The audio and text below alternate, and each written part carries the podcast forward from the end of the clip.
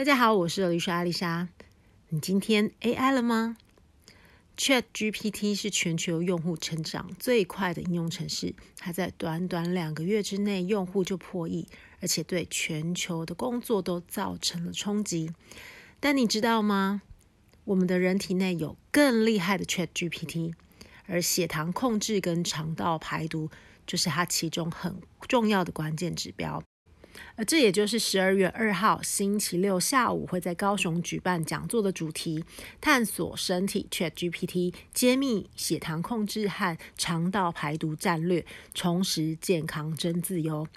你以为的身体是你想象中的身体吗？不，你以为是你的大脑在控制你的肠道吗？不，很多东西都不在你的预料当中。请大家十二月二号星期六下午，我们高雄见。各位人生自选曲的朋友，大家好！大家的嘴巴都还好吗？因为我们上一集访问小金鱼的时候，听到他做的一些事情，包含他自己针对他工作的选择，然后还有他在可以说是呃针对，可是因为小金鱼很特别，有一个部分等下我们会提，就是他其实好像也没有特别想要达到什么，可是他就因为他想要尝试，他就做了。然后我们再一次的欢迎小金鱼出场。嗨，大家好，我是小金鱼。小金鱼吓死人怎么办？不会啦，而且你知道吗？小金鱼啊，他其实有一次就是呃，苏志华老师在唱歌的访问里面，他就提到小金鱼，因为唱歌请他推荐一个人，他就说我想要推荐小金鱼。他说为什么呢？嗯，因为他是根本一点都不想要做讲师，但是他却做了说讲师该做的事。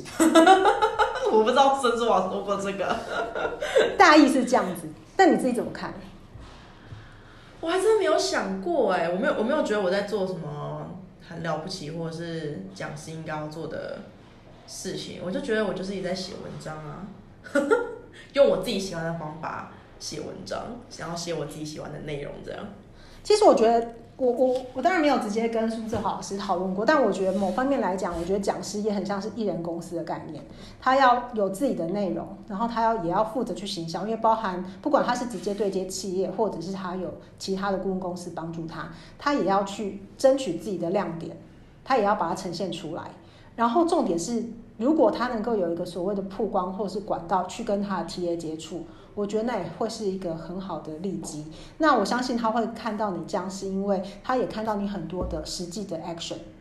然后那个 action 也带动了你的其他的一些机会循环。即便你没有真的把它拉到你所谓的盈利啊，或者是说你把它放到你的事业里面，可是基本上它已经可以构成这样子的一个模式跟规模。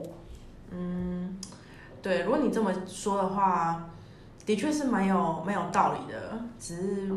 好，这好像不是我原本对想想的时候，就是、嗯、哦，我想要做这些事情的的的初衷。只是我觉得有可能是因为，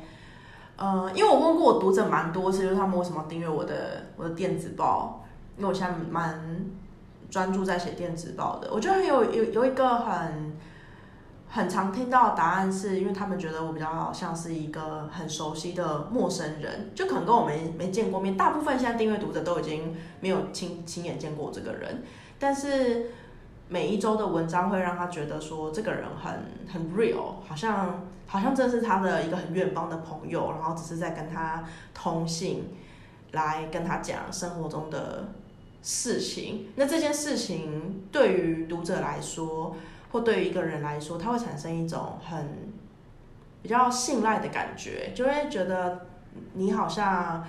很像就在他旁边，然后他会看着你的你你的变化，这件事情会产生信任感。那或许我觉得信任感就会是讲师他们呃最需要的东西，这样子。其实我觉得信任感这件事情啊，是放诸四海都非常非常需要。就是当如果你有那个信任感的基础的时候，很多事不管是直接，也许有机会推荐的合作。我现在讲的不是一定要有获利面的，我的意思是说有很多机会，我们有机会再去扩展到更多我们有能力想要去做的事情。然后我觉得，呃，就像小俊刚刚也提到，就是很多的事情跟你的初衷不见得一致，可是也是在这个过程当中你去磨练，然后你发现到原来这些是可以串接起来。我觉得我看到的是你是一个很好的桥梁。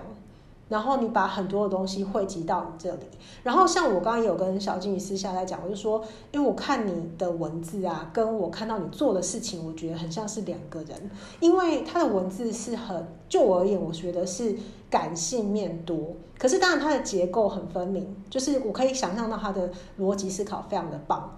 所以我才会觉得他。直接是完全的中文系，我也蛮惊讶。但是我我我想要表达的是说，就是很多的东西，我们真的没有一定的绝对，然后也不用想说一定是为了要追求什么，我才一定要做什么。其实很多东西都会水到渠成。而且小金鱼在去年，因为现在是二零二三年了，他在去年也做了一个，我也是蛮神奇，觉得很神奇的一个决定，来跟我们分享一下。我我辞职，然后去。欧洲玩了三个半月，有很令人讶异吗？我觉得对你而言，我觉得有点压抑，是因为我觉得感觉上，至少我觉得你的那个当下，我觉得你会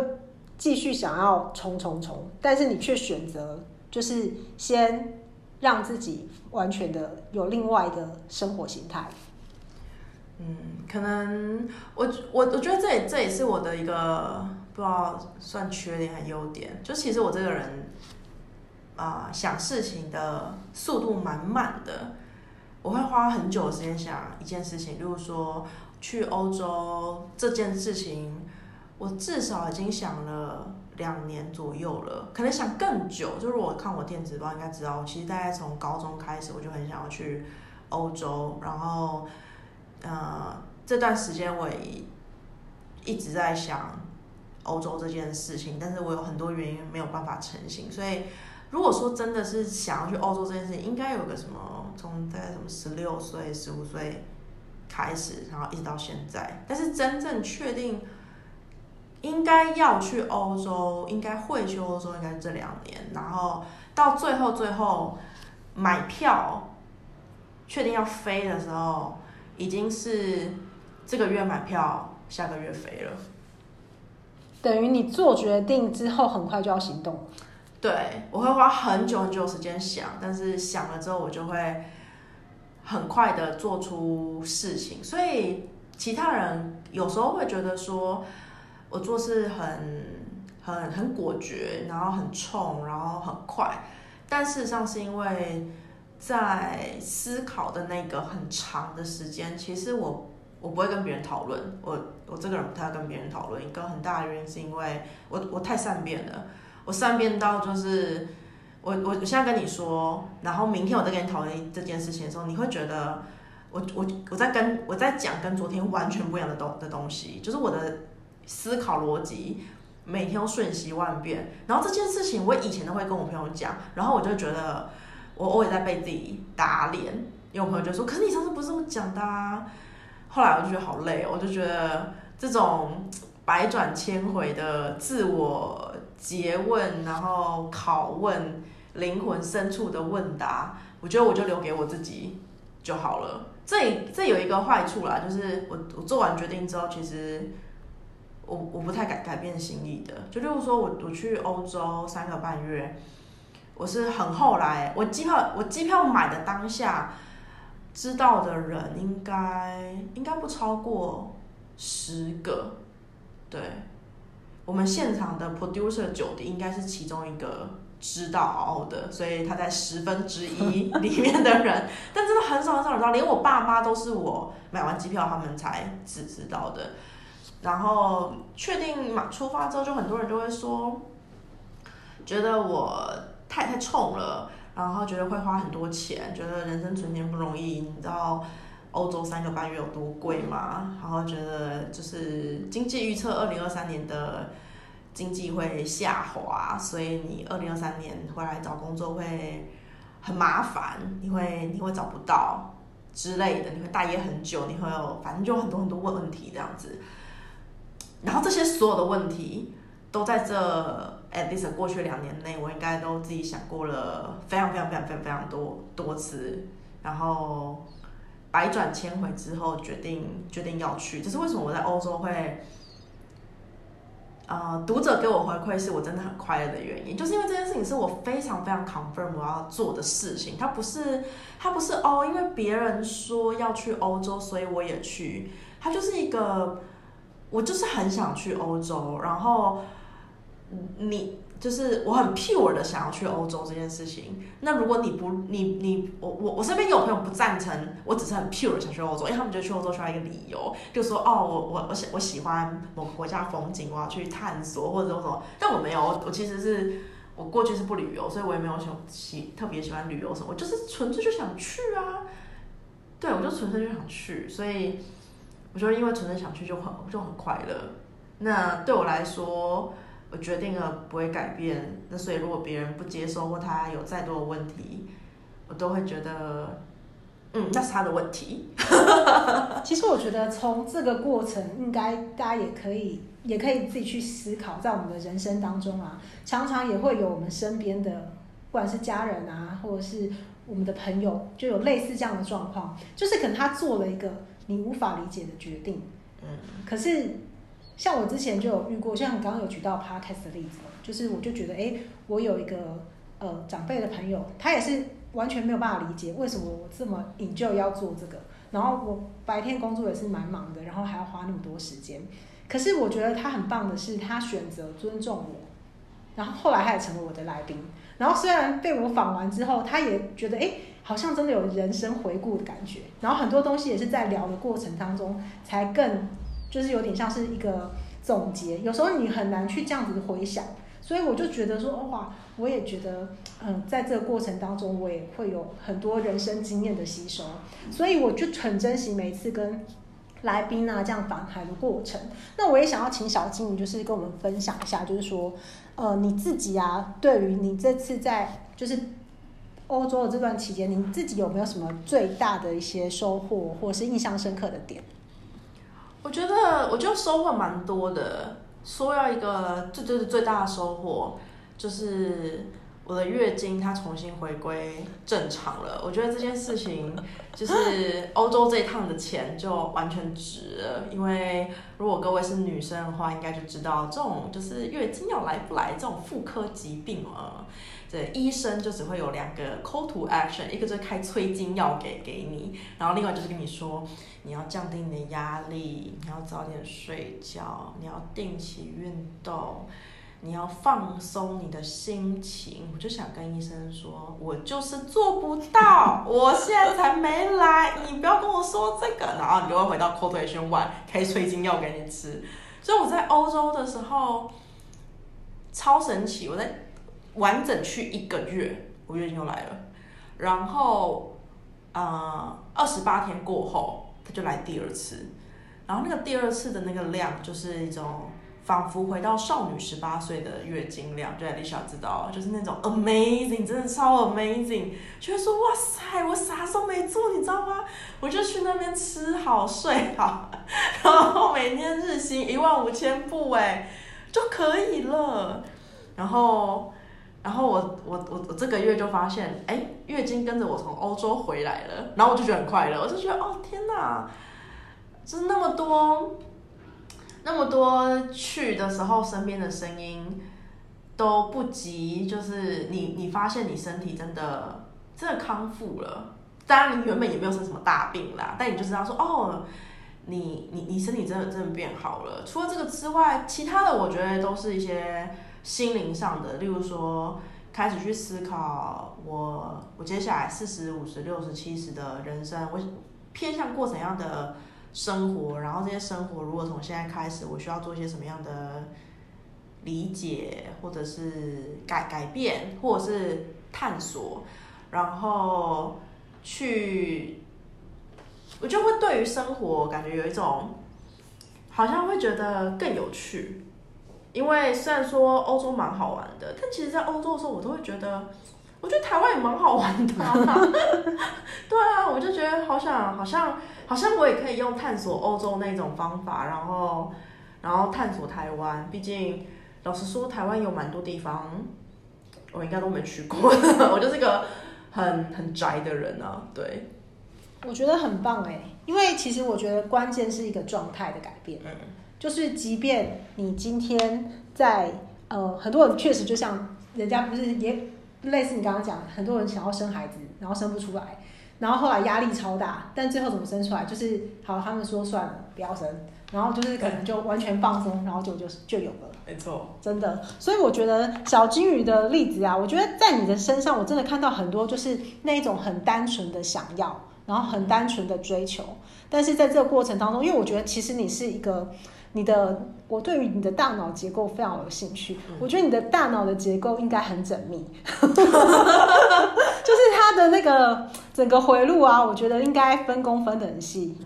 然后我觉得，所以其实，在这种状况下，呃，那你的下一步你自己有什么样的想法吗？就像你刚刚说的，比较近期回来，就会实际就会面对到可能要找新的工作啊，嗯、或者是一些新的方向。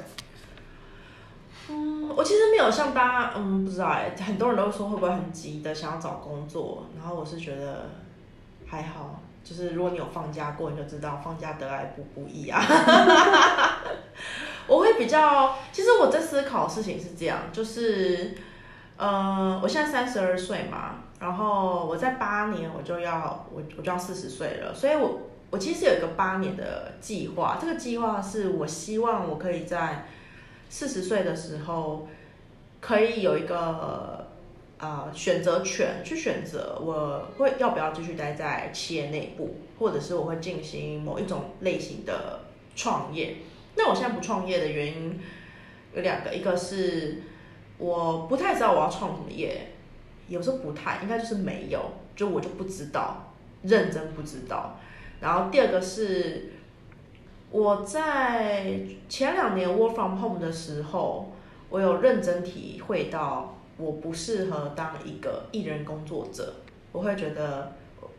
我何止 feel lonely，我觉得我有点焦虑，就是我好需要看到人哦，而且我还不是那种 video con call，我需要去这样看到实际的人。可是你 work from home 就没办法，那你又 work from home，然后你又是艺人公司，感觉你就是除了跟楼下阿嬷。说早安之外，然后早上那个阿姨可能不会再跟其他人讲话吧，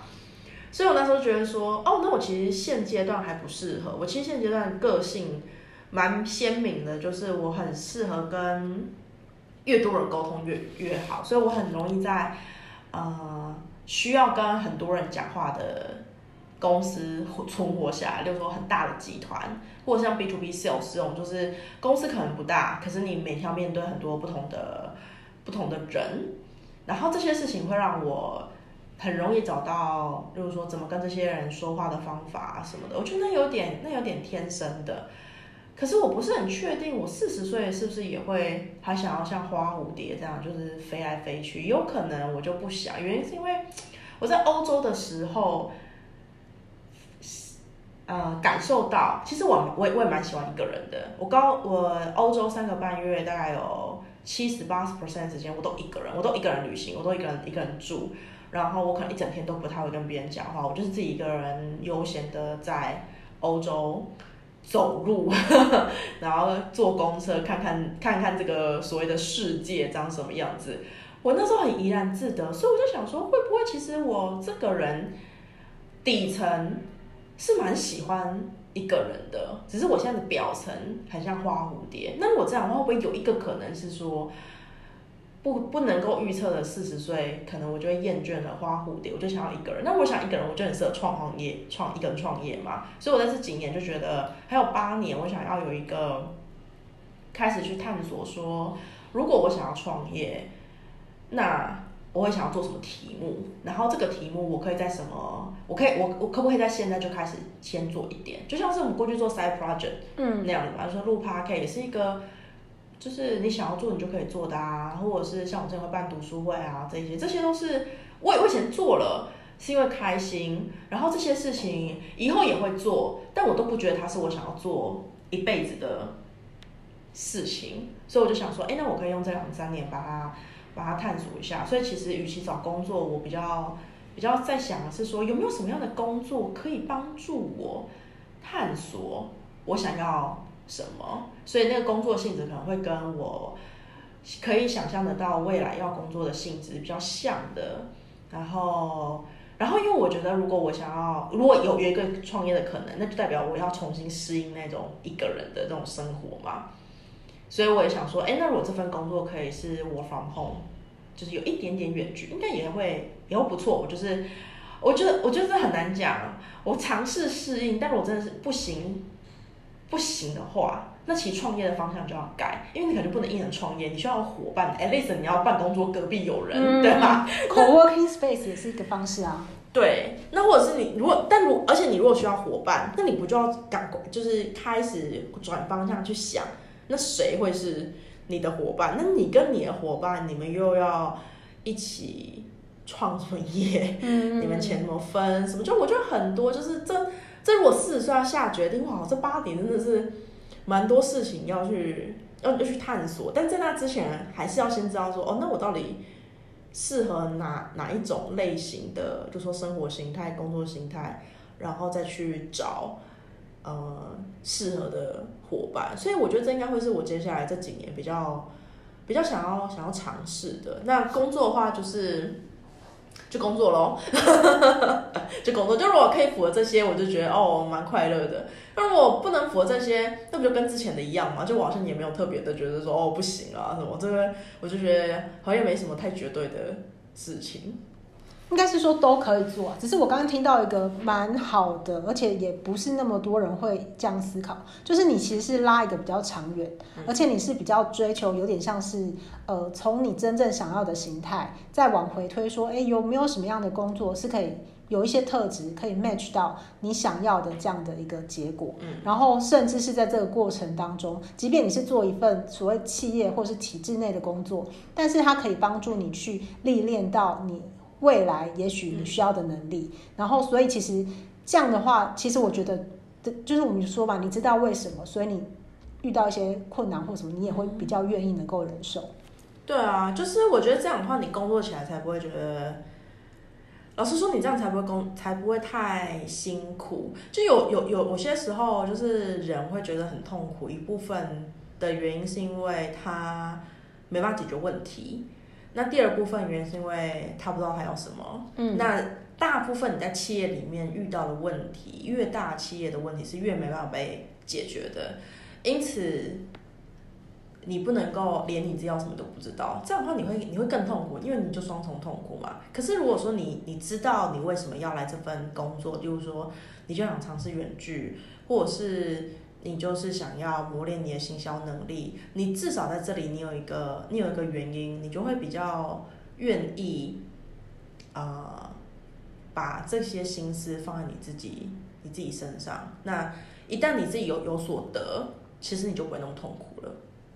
真的，其实我最近也听到有一位是，我记得他是也有分享到，他之前在戏谷工作，然后后来他就觉得说，难道我要一辈子这样吗？然后后来他就决定要创业，那他也希望可以帮助别人去找到他生命中的亮点，然后他就觉得说。这件事情远比他赚很多的钱来的有意义，因为他发现在他生命当中能够帮助人的这个部分，是带给他更大的成就感。那我觉得成就感或是所谓的人生的满足感，在每一个人的身上都是完全不同的。有些人甚至只要吃到好吃的东西，他就得到很大的满足；但有些人他可能真的要很多的金钱才能够带给他安全感，也是有这样的。我觉得没有什么不好，只是这就是每一个人的人生的选择，也跟你过去的历练有关。对，我觉得有些时候我们可能因为我们活在台北，然后我们就会有很多呃压压力。然后我前两天跟一个读者喝咖啡，我才我他就他有这个疑疑问，然后我就跟他说，我说其实我台北以外的朋友，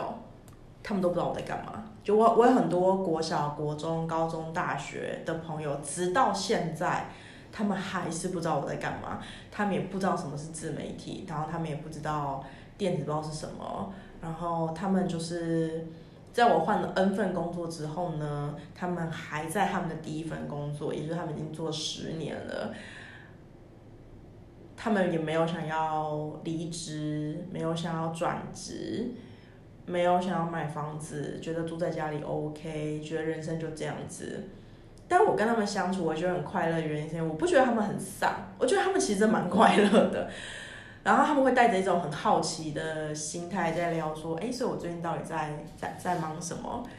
同时，我也会觉得他们在一起很很安心。我觉得这很像是光谱的两端，就是他们那一端就是那种很与世无争，小国寡民，然后很很平静、很宁静的的的生活。然后我这边是光谱的另外一端，就那种很很惊涛骇浪，每天都在新的新的想法、新的尝试，然后人生有八每天上演八百个小剧场。但因为这样子，所以我觉得我其实理解到这两个，就是如果它是光谱两端的话，那其实这两端人都活得蛮好的。因此，你在这两端内移动的任何一个，你也会活得很好，因为就是这个光谱就是会让人家活得很好啊。也就是说，没有不能够活得很好的状况，只要你觉得，只要你真心喜欢这个这个这个状态，那其实你就可以用这个状态。活得很好，你不用有太多的，嗯，我觉得不用，真的不用想太多，哎，真的就是，这是为什么我我做决定越来越慢，就是我我会一直去想说，嗯，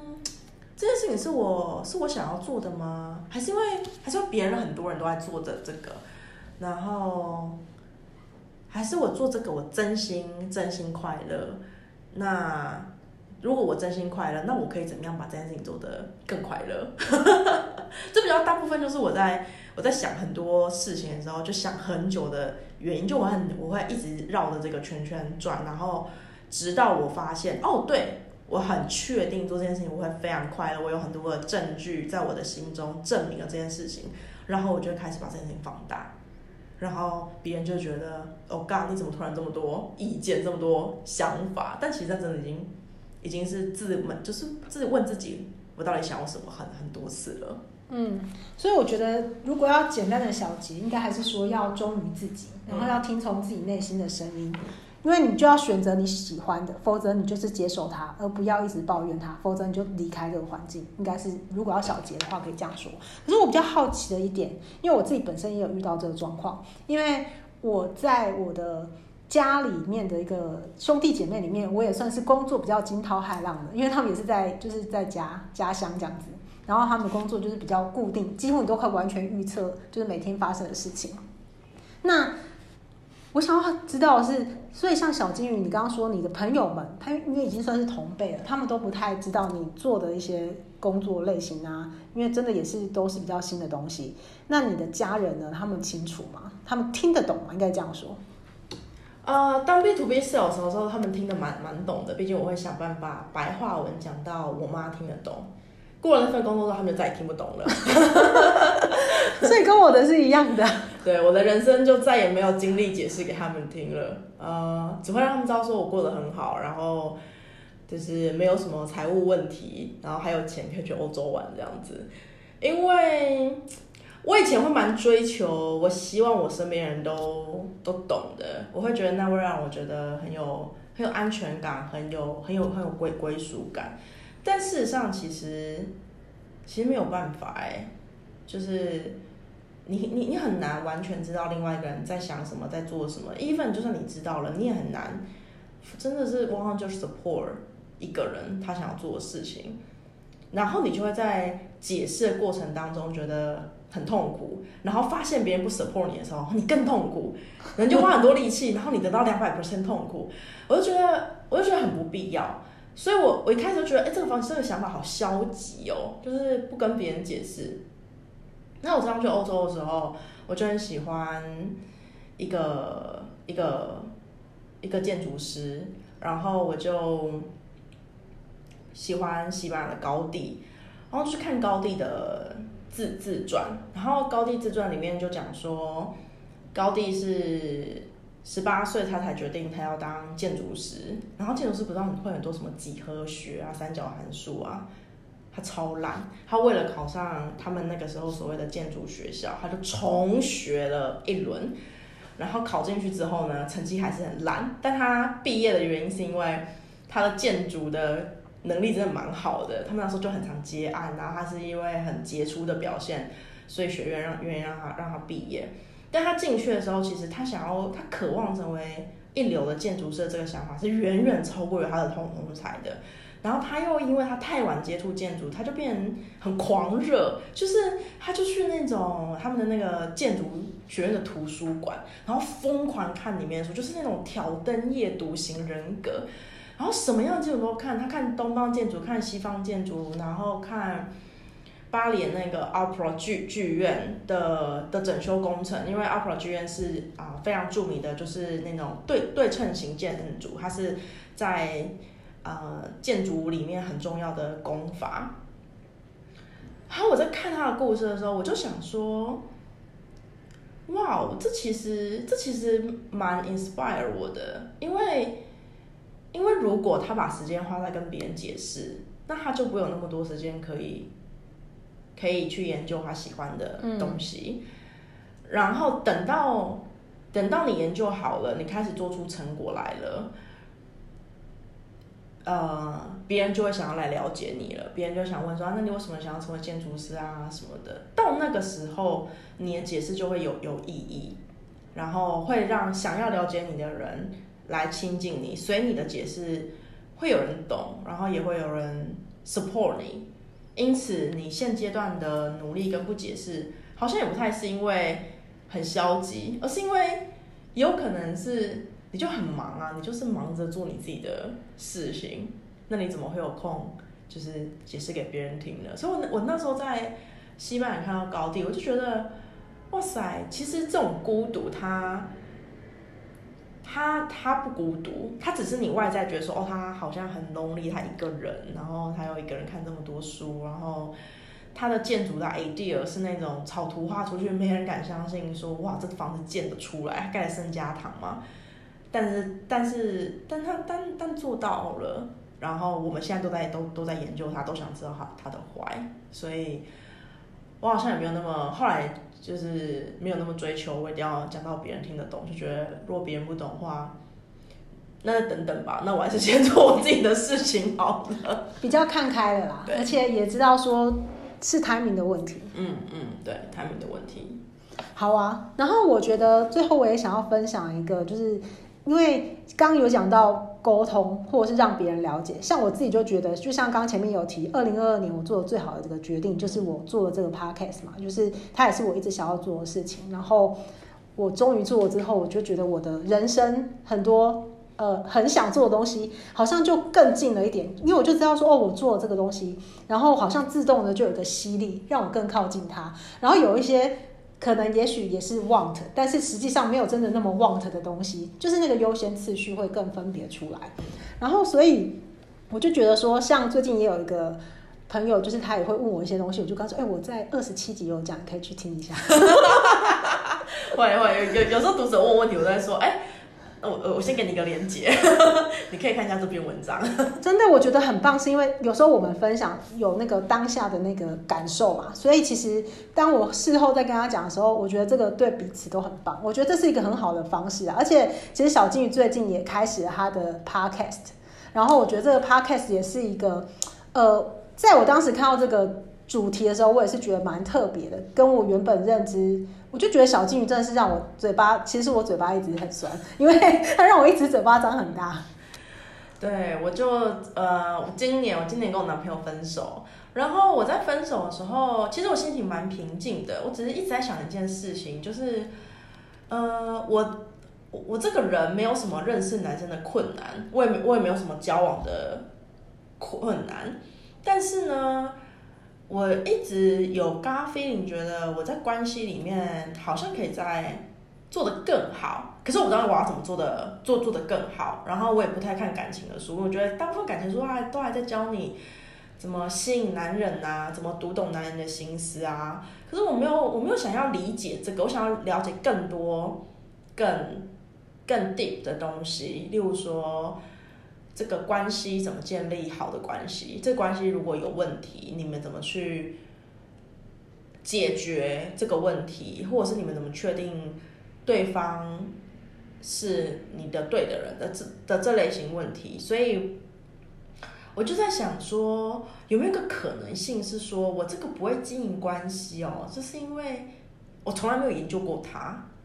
我研究过那么多工作的事情，我研究职涯，我研究我研究电子报，但我怎么就没有把这种精神发挥在研究关系这件事情上面呢？那因为我是个经验型法则人，就是哦，我做过，我就可以归纳但是我就没有研究过，所以我就没办法归纳。我连修改个部落格都要先看一下二十个部落格，然后总结一个我最喜欢的样子。所以我就想说，哎，那我可以来问一下我身边我自己亲眼看到，我觉得感情很好的伴侣夫妻，他们都是怎么来经营经营感情的？然后我的想法是这样子，我觉得。嗯，因为那个那个 parking 叫做《爱的一百种答案》，我就我本来就知道爱会有很多种很多种样貌，所以我的想法说，那很好。如果我知道了很多种样样貌，那我是不是就可以组合出一个我最喜欢的样貌是什么？然后我就可以知道哦，这么多的另外一半的特质里面 mix 出的那个特质。什么才是我真的喜欢的？因为我听了很多人，然后我可以我可以想象，而且我觉得 Podcast 有个好处，就是因为我是认真好奇，对，在我的决策树里面没有一条路是走着走着，然后就会就会结婚的。我就是个不婚主义者，然后我也不想生小孩，我就很好奇，为什么他们要结婚？为什么他们要生小孩？他们的决策树是是怎么走到？这一步的，为什么我我的选项就没有，他就有？然后我就在想说，有没有个可能是说，如果我知道了怎样可以走到结婚这条路，那 maybe 我就是那个想结婚的。那个人，因为我就有了这个选项，就有了这条路。然后这条路上，我也会同时的，如果我有，如果有一天我改成我想要结婚，那我同时也会在这个过程中知道说我喜欢什么样子的人，我想要进入一段怎么样的关系是我会我会喜欢的。到时候我可以再来寻觅我的。另外一半，反正我对于寻觅另外一半这件事情，我觉得他不会有什么问题，但我只是更好奇，那另外一半应该要有什么样子，然后我要怎么去经营这个关系，maintain 这个关系，让他可以，不能说可能不会一直都很顺顺利啦，但就是说，那你要怎么可以，你知道，你的结婚不是为了离婚吗？那你要怎么样结了婚之后不离婚呢？我就知道可以学到很多东西耶，然后我就开始还没做 p a c k a g e 之前，我就开始访问我身边的。所有可以看得到的夫妻档，我觉得 God，他们每一个人跟我讲东西，我都，我都觉得我从来没有想过。就例如说，我问一个人说，我一个结婚十五年的男生，我说，你当时是怎么确定，啊、你你要结婚的这个人可以躺你上面三十年，然后你不会有一天醒来想跟他离婚？然后他就问我说，为什么要想三十年？我说不是，你三十岁结婚，六十岁退休，不是三十年吗？我还想短的嘞。他就说，但是你知道吗？你 even 现在想五年之后的样子，你都不会如预期进行。如果你没办法预测五年，你为什么预测三十年？嗯、我就觉得哦，对，很有道理。那我就说，那所以你结婚的时候在想什么？你要你你怎么确定这个人的？然后他回我说，我其实什么都没有想，哎，我就觉得。Why not？哦，超 shock！而且我问了四个结婚超过十五年的男生，他们给我一模一样的答案。他说没有啊，我就觉得好像可以结了。然后我就会很好奇女女生的答案，所以我就跟他们说，我的 podcast 就是要夫妻起来。然后我要在同一个问题，然后听到夫妻的答案，因为我想要同时知道那另外一个人怎么想的，然后他们怎么去取得他们之间的平衡，他们怎么去维系他们关系。我觉得应该会是一个对对我自己来讲啦，我觉得会蛮有趣。就是我就是我是真心好奇这个过程是长成什么样子的，很神奇耶！而且这样听起来的话，就是。你的一样，就是在透过收集很多的一个案例，然后希望从中找到可能你可以 take away 的东西。对，所以我啊、我第一集还没上，但是我这个礼拜才刚录完第一对，第一对就是啊、夫夫妻是一对是一对可爱的，就是女同志，是我身边的朋友。然后我就我就我我真的在每一集我都觉得我学到很多，就例如说。他们他们说他们每个月不是每个月啊，他们会固定开例会。然后我说那例会要讨论什么？他说就会讨论，呃，最近我做了什么事情让你觉得我是爱你的，嗯，跟最近做了什么事情让你觉得我不是我不爱你。然后我就说我没办法听第二个答案，因为我没办法想象别人跟我说我我我做错事情，我会觉得我好我好紧张哦。工作上可以，可是我好难想，我在感情中可以。我觉得我好像 did something wrong，很可怕，好像我这个人就是就不对这样子。然后对方就跟我说：“你你你不用把它想象成他是不对的，你把它想象成你的另外一半，他真心在跟你分享，他觉得可以怎么样，呃，让你们的关系变好。”嗯，然后。你的角色，你的态度是，呃，因为你喜欢他，因为你爱他，因此你愿意学习一个他想要怎么被爱，然后你用这个方法爱他，让他觉得他被爱，他只要觉得你爱他，那他就会快乐，他快乐你就会快乐，因为你是爱他的，所以他快乐你就会快乐嘛。所以用这个逻辑来思考的话，他讲的不管是，呃，我做了什么让你觉得。啊、我是爱你的，以及反面的，做什么事你觉得我不爱你的，他其实都在讲同一件事情，就是他希望爱的方式是什么。我就觉得哇塞，这件事情很有道理耶！我就突然没有那么害怕这件事情。然后他们还 demo 了一下他们平常对话，就是讨论这件事情的那种口气啊、态度。我就觉得哇，我瞬间可以想象，我瞬间觉得。可以哦，但是我可以接受哦。哦，就哦，对，好像很有很有帮助。对，我就觉得对啊，就是这个 podcast 最主要，我觉得还是回归我我自己，所以我没有什么很紧急的什么上架时间啊、访谈集数啊，我可能会一集然后宣传很多次，原因是因为我我就在听的时候就会觉得哦，对对，这这这点这点我觉得也很重要。然后我觉得我有点像是重新的 refresh 我这个人对于。关系的的正面的思想跟跟态态度，然后去重新学习，在关系当中我可以怎么去做，然后会让我自己成为一个更好的人。但有没有发现？我觉得小金鱼真的是很聪明的人，就是他很深知道自己需要什么样的方式能够最帮助自己，所以他也说，因为是因为我自己想要做，所以他没有什么。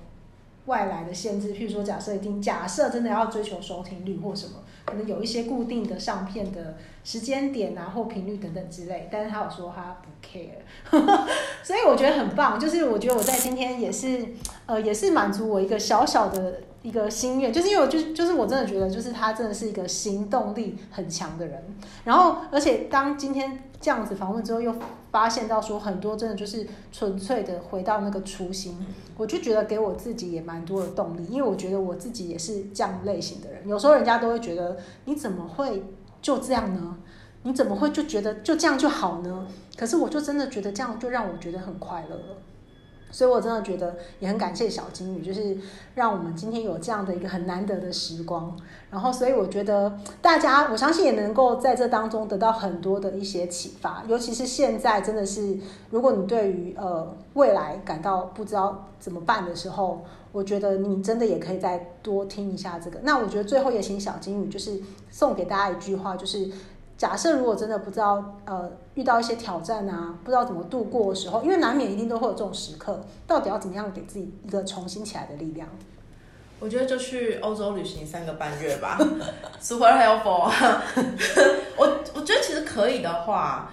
就给自己休息一下。我那时候是虽然虽然很崩溃，但我就给自己一个计划，然后我就算好我需要多少钱，所以我是存了那笔钱，然后。我我就辞职，我辞职我就是真的认真玩，就是认真没有靠任何事情赚钱，我就是都在花我银行里面的钱。我觉得这件事情会让自己，呃，我我之前看过一本书，他说，如果你想你你决定一件事情，好，例如说你存钱，你就要去北海道滑雪，等到你存到钱的时候，你你却没有去北海道滑雪，因为你突然觉得，哇，我有钱嘞，那我不要花钱去北海道滑雪，这时候你的身体会很失望。因为他没有得到他那么努力之后他想要得到的东西，久了之后，其实你的身体会处于一个他他不想做事，因为他永远没有被满足到。相反的，如果你让他满足到，你就会渐渐进入心想事成，因为你身体知道说，哦，对，他的确现在努力一点，他就可以得到这个东西。他如果再努力一点，他你会，你会，你你对自己会会重承诺，就你答应你自己会做什么，你自己就会真的做什么，然后你自己的那个身体会是非常开心的。所以我觉得你我现在很低潮，然后没办法度过，你可以想一个休息的时间，然后在那之前盘点一下。财务状况，好好的，好好的存钱，怎样都撑过去，存完钱，然后真的真的把让自己放松，然后彻底的休息，你会觉得，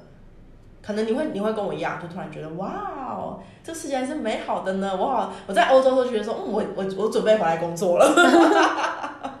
因为当你状态调整好之后，其实你也会更勇敢去面对或迎接新的不同。